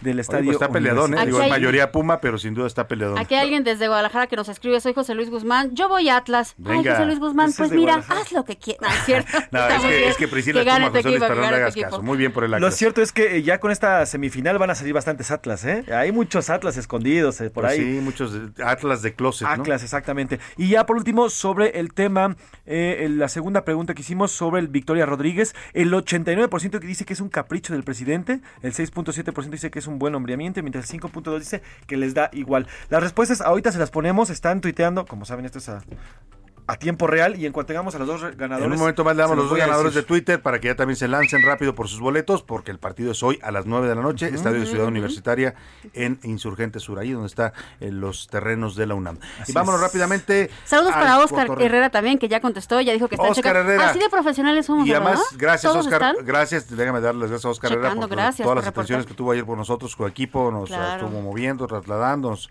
para nos llevaron allá a la fil, gracias Oscar, de verdad, y la verdad el stand de el Heraldo Está nos quedó muy bonito ahí en la fil, ¿no? La cabina de transmisión también muy cómoda, Así felicidades a todo el equipo del Heraldo Y ahí allá hay en bocinas Guadalajara. y nos están escuchando en este momento, así es que... Saludos. ¿Qué dice la FIL? ¿Qué dice la FIL? Qué bonita la FIL, de verdad. Es un gran evento. Vamos rápidamente al cotorreo informativo en este ma- jueves. Jueves. Iba a decir martes, no, Jueves. jueves. Ya llegó la hora. ¿La hora de qué? La hora del cotorreo informativo. Priscila Reyes. Esto es muy rápido, Salvador. Tiene un par de días que se dio esta noticia que se volvió viral al menos, pero la quiero decir porque está hermosa. Hay una diputada, una diputada del Partido Verde de Aotearoa que está allá en Nueva Zelanda. Partido es- Verde. Tal cual oíste, de. Aotearoa. Aotearoa. Parece un ejercicio de, de las vocales. ¿Es ¿no? una región de Australia? De Nueva, Zelanda. Nueva Zelanda, perdón. Y entonces esta diputada es una diputada que siempre está promoviendo el usar la bici. Imagine usted que tiene nueve meses de embarazo, que está en su casa, empieza a sentir contracciones y dice, pues me voy al hospital, pero ¿usted cree que se fue en un carro? No, se subió a la bici y ella solita se fue pedaleando al hospital. O sea, ya con, ya con Ya con contracciones, agarró la bici y lle- llegó a se la fue pedaleando, llegó al hospital y tuvo a su bebé. Esto te deja con un ojo cuadrado porque a veces, evidentemente, hay embarazos que son de alto riesgo, hay indicaciones médicas, pero a veces el general se llega a pensar que no te puedes mover, no puedes hacer eso. no te puedes- Cuando no tienes una indicación médica, vea usted que puede usted Pues mira. irse pedaleando si es que tiene Y contracciones. hizo trabajo de parto en el Qué camino, en la bicicleta, ya nomás llegó literalmente a parir. Así es. ¿no? Y en su cuenta de Facebook, mire, se llama Julie Ann Genter. Si usted la quiere buscar en Facebook, Ujú. Julie Ann Genter. Y tiene un buen de fotos justamente que le tomó su esposo que Vamos lo a iba subirla, siguiendo. ¿qué te parece si la Mira, compartimos en arroba ese García Soto ahí va a bordo gente de su bici, La conozca. Llegan al hospital y tiene a la Qué bebé. bonito. Vamos a subirle Qué una selección de las fotos, José Luis, a arroba ese García Soto, de estas fotos de la diputada cuando va en su bici, ya a punto de, de tener al bebé, y luego cuando ya nace el bebé, que está muy contenta ahí junto con su Qué esposo. chula. Pues bien. Venga, José Luis, ¿qué nos Oigan, tienes? yo les voy a contar una gran historia. ¿Han escuchado ahí eso de no se metan donde deben y metos, menos metan la mano donde no deben? Sí. Bueno, lo que pasó ayer, el día de ayer, es una cosa que dice solo en México. Se trata de un joven que estaba esperando el camión en la alcaldía Cuauhtémoc. Estaba en la, eh, hay una, una avenida que se llama México Tenochtitlán y estaba esperando su camión porque ya iba de regreso a su casa. En la banca, el parabús, bueno, pues son esas bancas de metal frías, frías, frías que tienen hoyos. Y el joven se le ocurrió, pues, meter el dedo. Ahí la- en lo en que la espera, banca. en una en la banca, en los hoyitos. Cuando se. ¡Ah, ya llegó mi camión! ¿Se quiere parar? ¡Ay! No, se le atoró el Se dedo. le atoró el dedo en la banca. Tuvieron que acudir servicios de protección civil de emergencia y De bomberos a romper, a romper la, La banca. banca. porque se había quedado el dedo. Eh, la alcaldía Cuauhtémoc subió un video y así es como narran parte de este momento. A ver. Elementos de protección civil de la alcaldía Cuauhtémoc auxiliaron a un joven que quedó atrapado de un dedo en una banca del parabús, ubicado sobre la avenida México Tenochtitlán. El hombre, aproximadamente de 21 años de edad, jugaba en la banca metálica y al introducir un dedo se le quedó atrapado. Elementos de protección civil de la Se la alcaldía acuerdas- Cuauhtémoc ¿Quién ingados dijo que metiera el dedo en el hoyito Es de la que así banca? somos, es que por tenga cuidado donde pone mete el Ese dedo. hoyo, ese hoyo está Literalmente, bastante grande, sí. pero pues bueno. Está grande, no están tan grandes, ¿eh? Sí, sí, sí, sí, sí, no, o sea, apenas cabe el dedo. Sí, ahora él bajo la lógica de si entró sale, pues le falló, No, se, no. Le, se le hinchó y además es metal obviamente, si lo dejó un ratito ahí, se Sí, quedó se atorado. empieza a inflamar el dedo. Es como cuando pones un anillo muy apretado. Se te Antes inflama. era muy común, no les no, no pasaba, chava, no sé si era algo de los 80s o los 90s, que yo veía a muchos hombres de verdad sin dedo porque se les había atorado Sí, un, un anillo. anillo. O sea que Ah, anillo. por favor, que antes, algo antes quieren era muy ustedes que no usar anillos. ¿te calculan. acuerdas, ¿Te acuerdas de los anillos de graduación y todo eso? que no claro. calculan que no les entra el anillo. Bueno aquí, la banca tuvieron que literalmente ir con una garzúa y romper la barca de Pues metal, sí, la banca de metal, no. y llevarse el- al joven Bueno. con, el, con el hospital con todo y cacho de banca para que se lo quitara. Pues muy bien, ahí está. Gracias, José Luis. y Gracias, Gracias, Priscila. Priscila. Vámonos a los deportes con el señor Oscar Mota. Perdóname mi amor por ser tan guapo. Ay, hasta que te puso una buena, Javi Baez. Ese sí es Oscar mi himno. Mota, bienvenido. Ese sí es mi himno, por supuesto. mi querido Salvador García Soto, amigos de la una. Hoy un gran día para ganar. Pues bueno, como bien habían adelantado, hoy a las 9 de la noche, tiempo de la Ciudad de México, Pumas contra Atlas. Las puertas del Estadio Olímpico Universitario van a abrir desde las 6 de la tarde. Para que se vayan con tiempo la gente y evitemos aglomeraciones. ¿no? Exactamente, principalmente ello. Les, les platicaba hace unos minutos con respecto a va- varias situaciones. Tú dices que en la política no hay coincidencias. En el deporte tampoco, o quién sabe. Resulta que la última vez que el Atlas jugó una semifinal fue en el 2004 y la jugó contra los Pumas de la UNAM. El Atlas en ese entonces llegó como el cuarto equipo de la tabla, ahora es el segundo. Pumas llegó como el noveno de la tabla, ahora llegó como el onceavo. Pumas eliminó en ese entonces al primero de la tabla que fue Monterrey, ahora eliminó al América.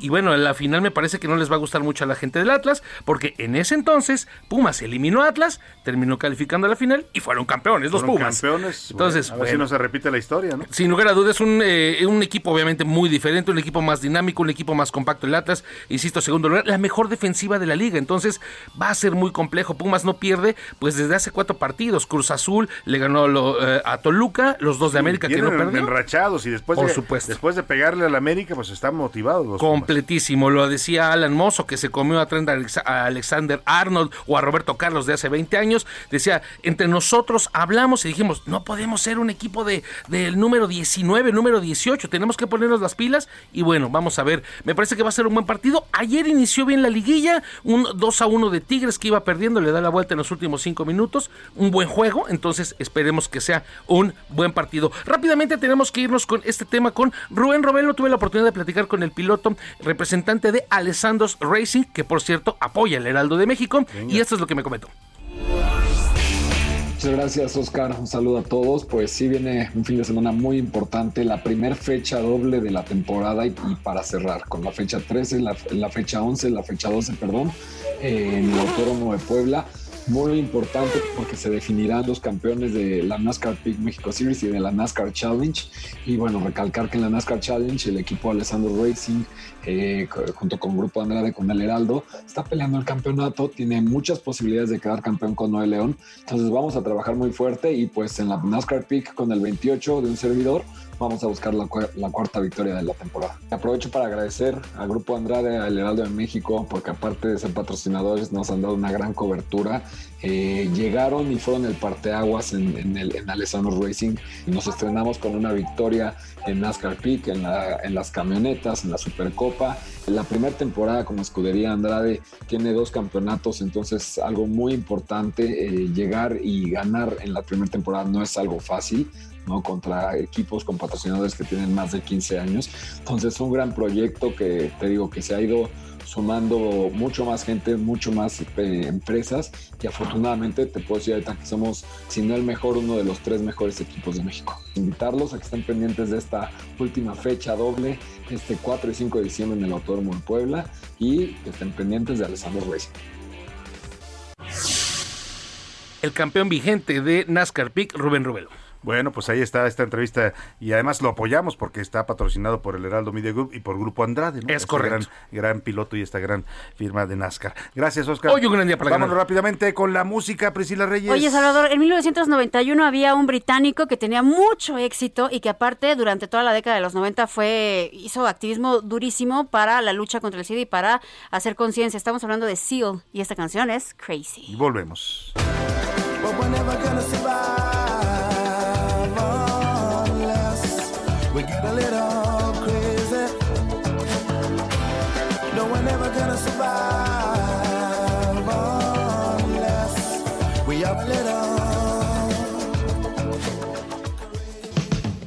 Estás escuchando A la Una con Salvador García Soto. Regresamos.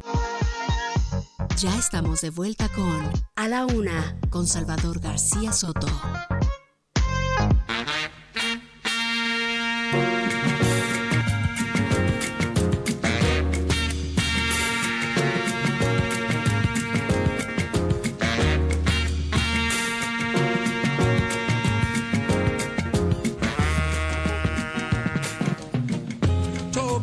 Bá láwẹ̀ omi ló máa lò if you wan go wash na water you go use. tó bá fẹ́ sebẹ̀ omi ló máa lò if you want cook soup na water you go use.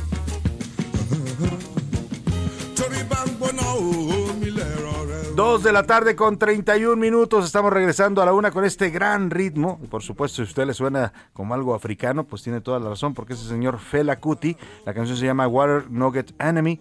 Y él es un cantante, productor, fue un cantante, productor y activista nigeriano muy famoso porque murió precisamente de VIH-Sida a los 58 años en el año de 1997. Un gran músico africano y vamos, lo recordamos de esta manera.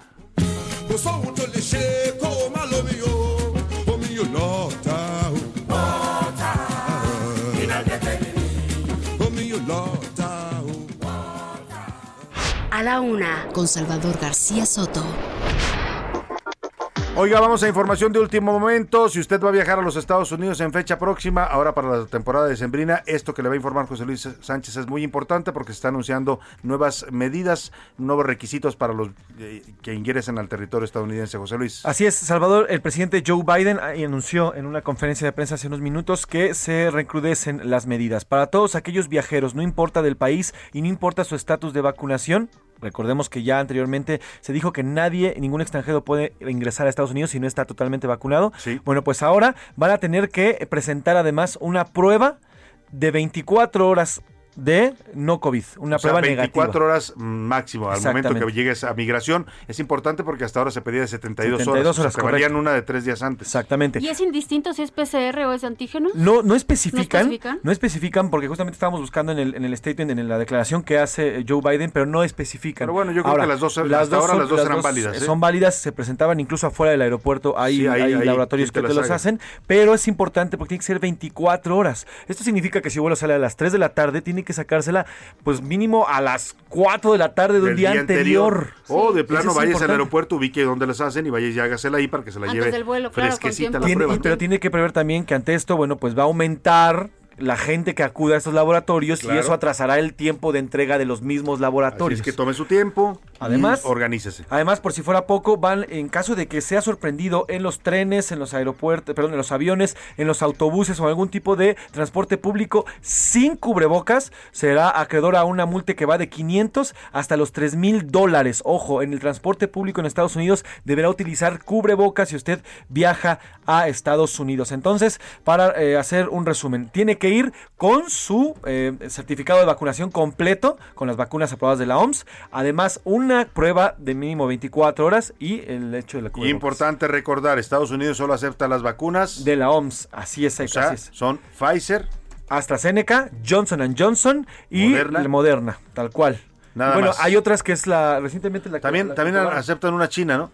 Sinopharm La también la Sinopharm, aceptan, creo que que, esa sí. la acaban de aprobar, Sinopharm. Sinopharm así no aceptan ni la Cancino Exactamente. ni la Sputnik. Sputnik, ni la Sputnik Light, que es la otra que Ni la- también ni la Sinovac tampoco, Ni ¿no? la Sinovac tampoco, son las es chinas y importante la porque si usted tiene esa vacuna y pretende ir ahora en, en- en temporada vacacional a los Estados Unidos, pues tómelo en cuenta. Vámonos rápidamente a más información. Le platico. Eh, bueno, hoy estuvimos participando, hoy me tocó estar y me dio mucho gusto hacerlo, eh, en, participar en, el Encuentro Internacional de Periodistas que organiza la Universidad de Guadalajara dentro del marco de la FIL. Tuvimos un- una plática interesante, una, charla. eh, titulada Trascendiendo al Medio, periodistas construyendo su propia plataforma. Eh, el moderador fue Julio Ríos, un gran eh, periodista y, maestro de periodismo allá en Jalisco, joven, pero uno de los eh, más reconocidos. Y también eh, conmigo en la mesa estuvo compartiendo Lourdes Mendoza, esta amiga y periodista del financiero, eh, que bueno, pues ahora ha estado muy en boga Lourdes Mendoza por todo lo que pasó con el caso Lozoya, por aquellas famosas fotos que publicó. Y la conversación fue interesante porque hablamos de los retos del periodismo en esta era digital, eh, también cómo ya los periodistas en muchas ocasiones logramos trascender a los medios en el sentido de que tenemos plataformas digitales en los que ya no, no solamente se puede hacer periodismo desde los medios tradicionales, ¿no? O sea, yo lo, lo, lo saludo todo el gusto todos los días aquí en la radio, en la televisión, en la columna impresa, pero también tengo una dinámica en Twitter, también tengo una dinámica en Instagram, también tengo una página de internet donde subo información. Es decir, hay periodistas que ya no necesitan necesariamente un medio tradicional para poder ejercer este bello oficio que es el periodismo y, y, bueno, trascender incluso a los medios tradicionales. De eso platicamos hoy en el Encuentro Internacional de Periodistas de la Universidad de Guadalajara. Vamos a escucharle, aquí le hacemos un resumen de esta, de esta conversación que tuvimos con Lourdes Mendoza y con Julio Ríos. Hoy inició la edición 17 del Encuentro Internacional de Periodistas convocada por la Feria Internacional del Libro y la Universidad de Guadalajara. En esta ocasión se realizó de forma virtual y el tema central fue el panorama cambiante al que se enfrenta el periodismo, donde la comunicación multimedia, los podcasts y las redes sociales, así como los blogs, se han convertido en herramientas fundamentales. Lourdes Mendoza, columnista de El Financiero, destacó que en México todavía es necesario contar con el respaldo de un medio de comunicación. De likes la gente no come y normalmente los periodistas pues tenemos esta mala costumbre de comer tres veces al día y necesitas hacer un patrimonio. Y hasta hoy que yo entienda que por medio de likes tú puedas comer o monetizar eso, se me hace todavía muy difícil. No estoy diciendo que es imposible, no estoy diciendo que no va para allá la tendencia. Sin embargo, sí creo que ahorita todavía necesitas tener un medio establecido, conocido y además ir creciendo tu, tu plataforma. Para el periodista Salvador García Soto, columnista de El Universal, el periodismo se ha visto fuertemente impactado por las redes sociales. Hoy el medio no es totalmente el mensaje, hoy también el periodista es el mensaje en muchos casos. Y lo que se refiere, tu pregunta es si se puede construir un nombre más allá de los medios, sí se puede. Esta dinámica de las eh, tecnologías de la información ha sido de doble filo. Por un lado, sí, la información se democratiza, como dice Lourdes, cualquiera puede hacer lo que llaman el periodismo ciudadano con un celular, que no es periodismo profesional. El periodismo ha cambiado, pero en esencia sigue siendo el mismo. El rigor y la ética siguen siendo fundamentales en esta profesión. Y aunque es difícil, no es imposible crear una plataforma propia donde se puede ejercer el periodismo. Un periodista puede transitar de un medio tradicional o de requerir trabajar en un medio tradicional a crear su propia plataforma. Es difícil, muy difícil, porque hay que aprender los nuevos lenguajes. Hay aún así ejemplos de gente que ya lo hace. Hay eh, organizaciones de periodistas en México que se han unido para formar un, conglomerado. Ahí están las periodistas de a pie, ahí está Animal Político. Sí requiere mucha más creatividad de los periodistas el transitar hacia esta forma de una plataforma propia. Creo que es posible. Creo que todavía en México no te da para vivir. Con la llegada del mundo digital, las nuevas generaciones siguen cada vez más al personaje y no tanto a los medios de comunicación convencionales. El mundo digital te da eh, esas posibilidades, incluso nosotros mismos, ¿no? Decidimos a quién seguir, a qué, cuál de nuestros amigos nos seguimos y, y entonces te hablas y entonces ves la nota y le escribes por WhatsApp. Empezamos a tener un mundo alterno como Narnia. Y es que aún con la tecnología, el periodismo debe de guardar su rigor y se debe ejercer con ética. Todo lo que se publica y publicamos, estamos necesariamente obligados a respetar al lector, a respetar de quién estamos hablando y sobre todo a respetarnos a nosotros mismos. Uno de los retos de los medios convencionales de comunicación es adaptarse y monetizar sus contenidos en el mundo digital. Y entonces aquí hay un dilema. El medio que, que genera los contenidos, que tiene que pagar una plantilla laboral, una infraestructura para generar sus noticias, no está ganando con esa difusión. Gana sí en lectores, ganan audiencias, pero no, no comercializa, no monetariza. Los medios sí han transitado y han hecho el esfuerzo, han tenido que aprender nuevos lenguajes, como bien lo dices tú. Hay un proceso de adaptación. La radio y la radio, la televisión hoy se alimentan de las redes sociales, como en su momento ellos se alimentaron de los periódicos. Sin embargo, para los periodistas hay un beneficio, la libertad de expresión. La paradoja es que mientras los medios están sufriendo por la comercialización, porque no tienen ingresos con este boom de la, de la información en, en las plataformas tecnológicas y digitales, a los periodistas nos está dando una apertura que antes no teníamos. En conclusión, para la periodista Lourdes Mendoza, para ejercer esta profesión se necesita pasión y entender que demanda 24/7. Tienen que ser apasionados de la vida, tienen que tener pasión, tienen que entender que el periodismo es 24/7, que no es, no es una chamba de, momentos, es una chamba real, es una chamba seria. Para el periodista Salvador García Soto, esta profesión sí se puede ejercer en redes sociales, pero no se debe de perder de vista la esencia del periodismo. El periodismo va a seguir siendo lo mismo, va a seguir siendo un ejercicio de equilibrio y de límites, de poner límites al poder. Eso no va a cambiar y no, no está cambiando ni siquiera con las redes sociales. El buen periodismo, si se quiere hacer, se puede hacer también desde las nuevas tecnologías, apelando a estos criterios que ya mencionábamos, el rigor, la ética, el respeto por, por el trabajo y el respeto por las fuentes y, la, y la verificación de la información. Para A la Una con Salvador García Soto, Milka Ramírez.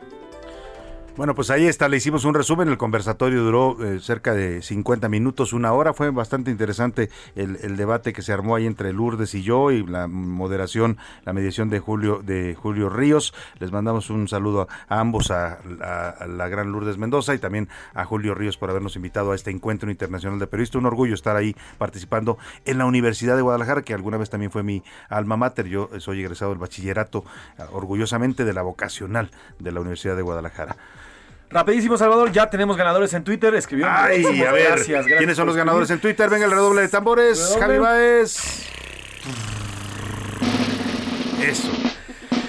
Arturo Fernández y eh, Felipe Consuelos. Muchas felicidades a ambos. Escribieron bien, tuvimos bastante respuesta, la verdad. Pero ellos son. Aquí pues, fue cuestión son de los dos primeros, ¿eh? ¿eh? Y la verdad que somos muy, muy cuidadosos en eso para que no haya, eh, no crea que hay favoritismo ni mucho menos. ¿eh? Los dos primeros que entran en tiempo y con la respuesta correcta, con las- como la pedimos. Ahora sí, la respuesta correcta era.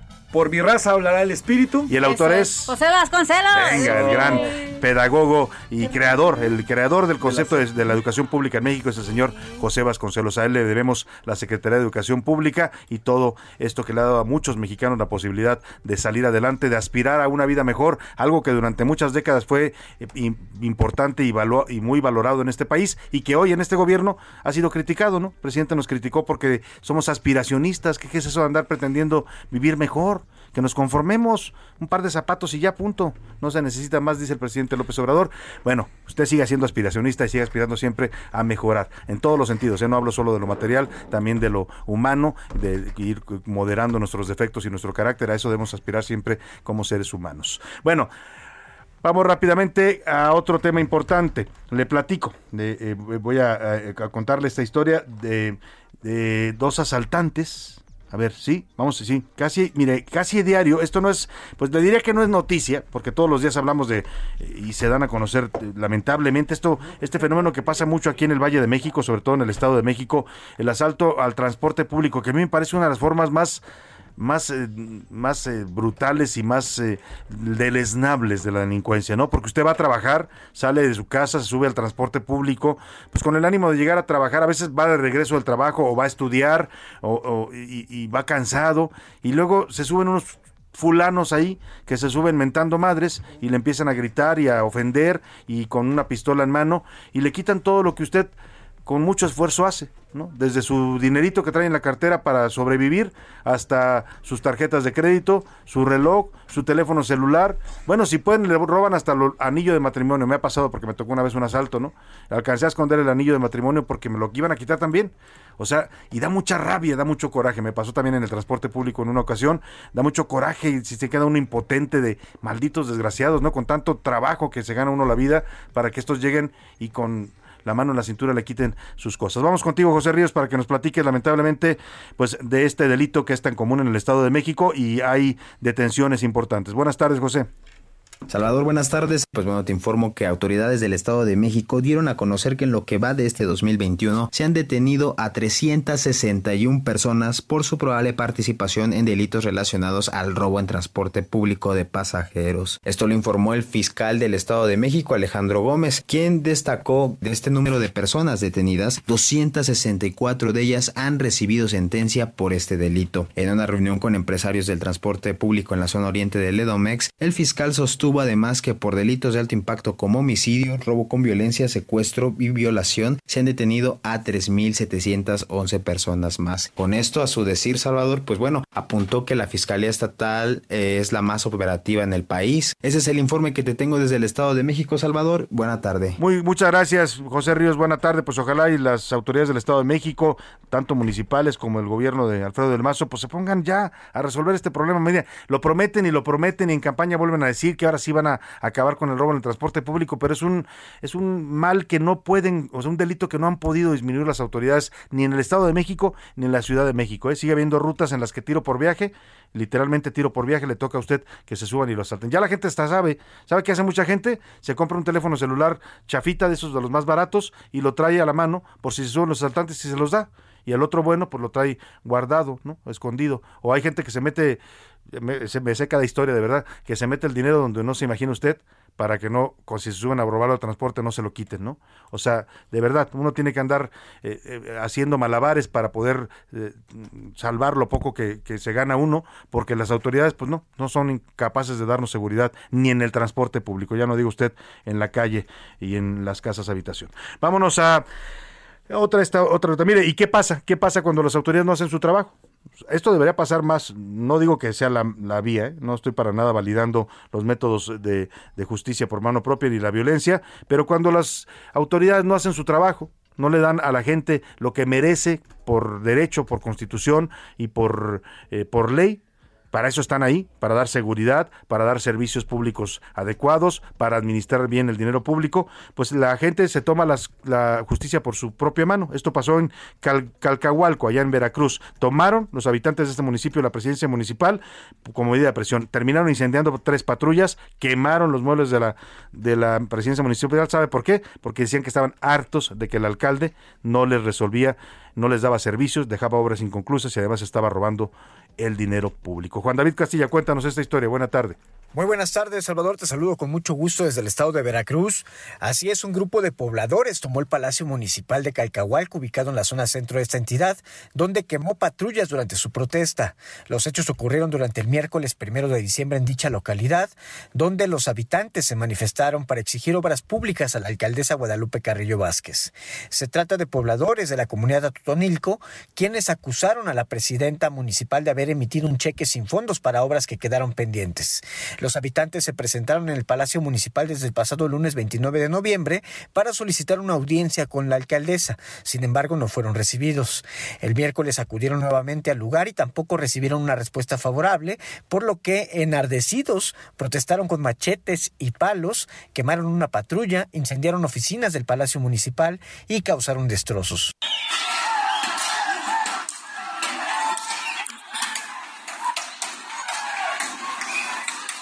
Estos hechos ocurrieron mientras el titular de la Secretaría de Seguridad Pública de Veracruz, Hugo Gutiérrez Maldonado, comparecía en el Congreso del Estado como parte de la glosa del tercer informe de gobierno, donde aseguraba que Veracruz es el segundo estado más seguro del país. Este es el reporte desde Veracruz, Salvador. Excelente tarde.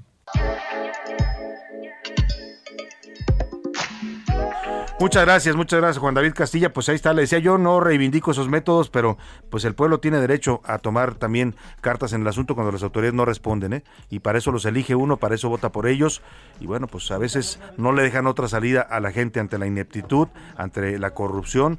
Pues eso pasó allá en Calcahualco, Veracruz. Vámonos rápidamente contigo, José Luis Sánchez. Tienes información de último momento. Así es, Salvador. En estos momentos se realiza un fuerte operativo de la Marina Armada de México en la colonia Jardines Alcalde en Guadalajara. Eh, se trata de elementos a pie, también en vehículos como Homers y Jeeps y dos helicópteros que están apoyando a este operativo. ¿Qué están buscando la Marina? Todavía no dicen qué es lo que están buscando en específico, pero es un operativo muy parecido al que se realizó la semana pasada. ¿Te acuerdas? Que allá en, en Parque en Virreyes, en Zapopan. Exactamente. Y es interesante porque en esa ocasión estaban buscando a Laisha Michelle Oseguera González, la hija de em, El Mencho, de, de Nemesio Ceguera El Mencho y de Rosalinda González. ¿Por qué la buscaban? Porque la Marina afirma que ella y su novio, Cristian Rodríguez, se llamaba creo que el novio, eh, secuestraron a los dos marinos, que luego aparecieron en Puerto Vallarta, dicen sanos y salvos, esa fue la versión oficial.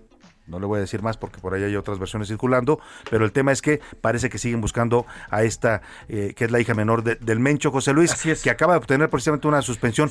¿Ya ¿En qué quedó la suspensión? Ayer Porque le ya dan se, se le otorgaron, no puede ser aprendida en teoría y según esta, esta suspensión. En suspensión teoría. definitiva le dieron, ya Exactamente. le dieron el Ya, amparo, sí, ya pero yo veía que el amparo era solamente para delitos que no ameriten prisión preventiva oficiosa, es decir, para delitos no graves. El secuestro ameritaría que sí la detuvieran con todo y amparo, ¿eh? Sí, O sea, exactamente. si, si está acusada de secuestro, si la Marina la va a acusar o formalmente de secuestro, la podrían detener. Bueno, pues parece que la están buscando otra vez en Guadalajara. Sí. No hay información oficial. Vamos a consultar fuentes de la Marina en este momento, a ver si nos podemos comunicar, por favor, Laura, con la Secretaría de Marina para que nos informen cuál es el motivo de este operativo desplegado allá en Jardines Alcalde, en Guadalajara, Jalisco. Así es. Bueno, por lo pronto hay marinos que se encuentran en las azoteas de estas, de estas casas en esta periferia. Entonces, sí están buscando. cerca, cerca de tres a cuatro colonias han sido cercadas para que se impida el paso de los transeúntes en este fuerte operativo, Salvador. Bueno, pues ahí estamos, estaremos pendientes y le estaremos dando información. Vamos a consultar también a la secretaria de Marina a ver de qué se trata este operativo y si tiene que ver con el caso de Laisha Michelle Oseguera González. Vamos por lo pronto al estado de Hidalgo, porque mire, ya le platicamos, desde ayer le estuvimos informando esta fuga de nueve reos del penal de Tula Hidalgo. Eh, ocurrió en medio de todo este operativo que hicieron para distraer con los coches bomba y luego sacar a estos reos. Eh, hay tres ya recapturados, pero faltan seis. Hago contacto, le agradezco que nos tome esta llamada con el eh, procurador, con el fiscal, procurador general de justicia de Hidalgo, Alejandro Javib Nicolás. ¿Cómo está, procurador? Muy buenas tardes. ¿Qué tal, Salvador? Buenas tardes. Eh, con el gusto de saludarte. Y pues sí, para actualizar la información, hasta este momento tenemos a tres de las personas que se evadieron reaprendidas y tenemos también a ocho personas puestas a disposición por diferentes delitos, pero que tuvieron una participación activa el día de ayer en los hechos tan lamentables en el Cerezo de Tula. Una persona más que ha sido detenida en el Estado de México, también por otros delitos, y que estamos haciendo ya la integración correspondiente para solicitar la orden de aprehensión y poderla traer ante los jueces en el Estado de Hidalgo. Yo quisiera resaltar la gran colaboración que estamos teniendo y el apoyo por parte de la Secretaría de Seguridad Pública del Gobierno Federal a cargo de la maestra Rosa Isela, quien se ha coordinado eh, el secretario de Gobierno Simón Vargas Hidalgo con ella. Y traemos una colaboración importante tanto con la Fiscalía General de la República como con todas las procuradurías y fiscalías, con la Guardia Nacional, el Ejército Mexicano, nos están apoyando para la localización y detención de estas personas que lograron evadirse del cerezo de Tula. Claro, procurador, estamos conversando con el procurador de Hidalgo, Alejandro Javid Nicolás. Le pregunto, se dice que, lo, que el objetivo de este ataque y de este de esta fuga, pues, eh, de- incluso utilizando estos coches bomba, era la liberación de este señor José Artemio ah, Maldonado, alias el Michoacano, que al parecer era, era el reo más peligroso de los que se fugaron. ¿Eso está confirmado? Bueno, efectivamente, una de las personas que se evadió se le conoce como el michoacano.